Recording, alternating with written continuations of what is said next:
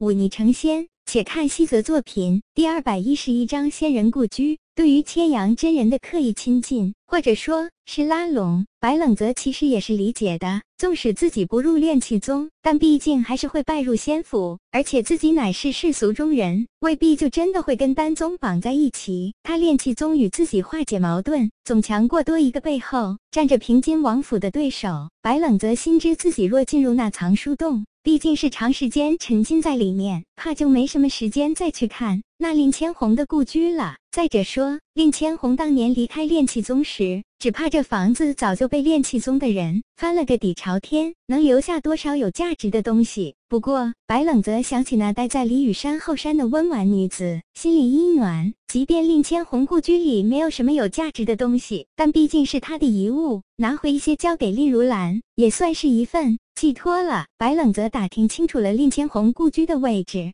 他一个人沿路走到那，看起来就有些古旧，但明显新近才被。打扫过的房间外，拿出钥匙打开了房门。房间内算不上杂乱，也没有多少灰尘。想来是那千阳真人怕自己来了，看到一副凌乱的模样，会不喜，提早安排人将这房间清扫了出来。房间里并无太多东西，只有一桌、一椅、一床。桌是寻常梨木桌，倒是桌上放着的几块砚台和挂满粗细不一毛笔的笔架比较出彩。椅子乃是寻常枣木椅，沉重而坚实。椅子的扶手磨损严重，想来令千红经常摩挲。他隐约看到一位高大却面容清俊的男子坐在椅子上，右手摩挲椅子扶手，左手捧着一本书翻看的情景。白冷则微微一笑，这些人似乎跟自己这些凡人也没什么不同嘛。房间的墙壁上挂着几幅字画，字帖勾银画，画壮阔大气，可以看出作者的胸襟辽阔，不拘一格。只是纸张已经泛黄，而且字画上并没有印章和署名，想来是令千红自己所做了。白冷泽也不客气，他将这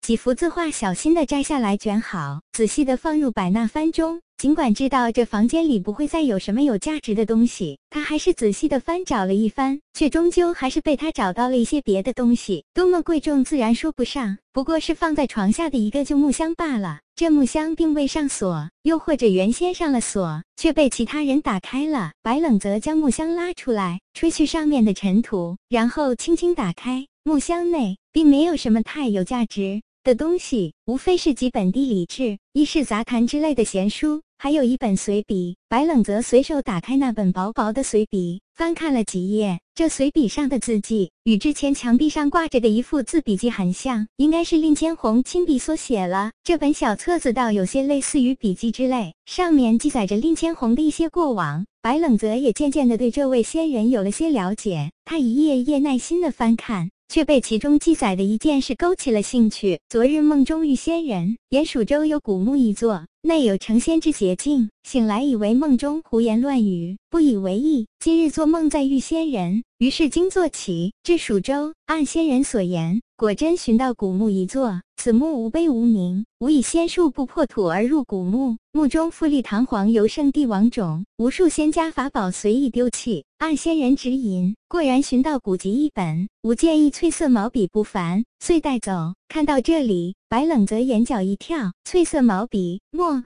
不是那苍生敌？难道这座古墓真的跟令千红成仙有关？他接着看下去，翻过这一页，却看到后面几页缺失，明显是被什么人撕了下来，忍不住轻叹一口气。最关键的部分丢失了，也不知是令千红自己做的，还是炼气宗中弟子做的。这么多年过去了，实在是无从查找了。再往后翻看，却都是一些细碎的小事情了。不过从字里行间，依然能看到出令千红在炼气宗中地位升得飞快，从一。明明不见经传的弟子，几年便一跃成为长老。须知这乃是修仙道，速度不可谓不快了。在之后，便是几句牢骚闲话，无非是嫌炼气宗过于刻板，有出走的意图。之后的事情，不用说，白冷泽也猜到了。二十多年前，令千红从炼气宗出走这件事，还是很多人知道的，他也有过耳闻。白冷泽将这本随笔合上，想了想，还是收入怀中，将木箱放回床底，这才转身走出房间。既然要去藏书洞闭关读书，那么一些琐碎的事情总要提前做完。白冷泽先去了一趟丹宗，找到了老熟人黎岩真人，你要买一把剑。黎岩真人看了看白冷泽背在身后的云起剑，虽然有些不解，却依然说道：“丹宗有很多上品的仙剑，你若是需要，不，不是仙剑，而是寻常的剑，要足够锋利，倒也不用那些利器排行榜上的名剑，只要分量足够。”够锋利就行。黎岩真人点点头。若是寻常兵器，我派人下山去买一把便是。若要好一些的，我丹宗就有铁匠。你若需要，我吩咐一声，现打也来得及。白冷泽眼前一亮，问道：“铁匠本事如何？宗内可有好铁？”这个你放心。黎岩真人大手一挥，笑道：“咱们这个铁匠，那是大梁南地最好的铁匠。至于铸剑材料，嘿。”咱们这里铸造丹炉用的乃是天下最好的材料，否则哪抗得下丹城时的煌煌天威？那真是太好了。白冷泽哈哈一笑，说道：“当日跟青若真人对决，我手中无剑，就管兵府的一位弟子借了一柄，算是欠他个人情。我心想着，他的剑毕竟是毁在我手中，既然要换，总要还一把像样的，也顺便还了这借剑之恩。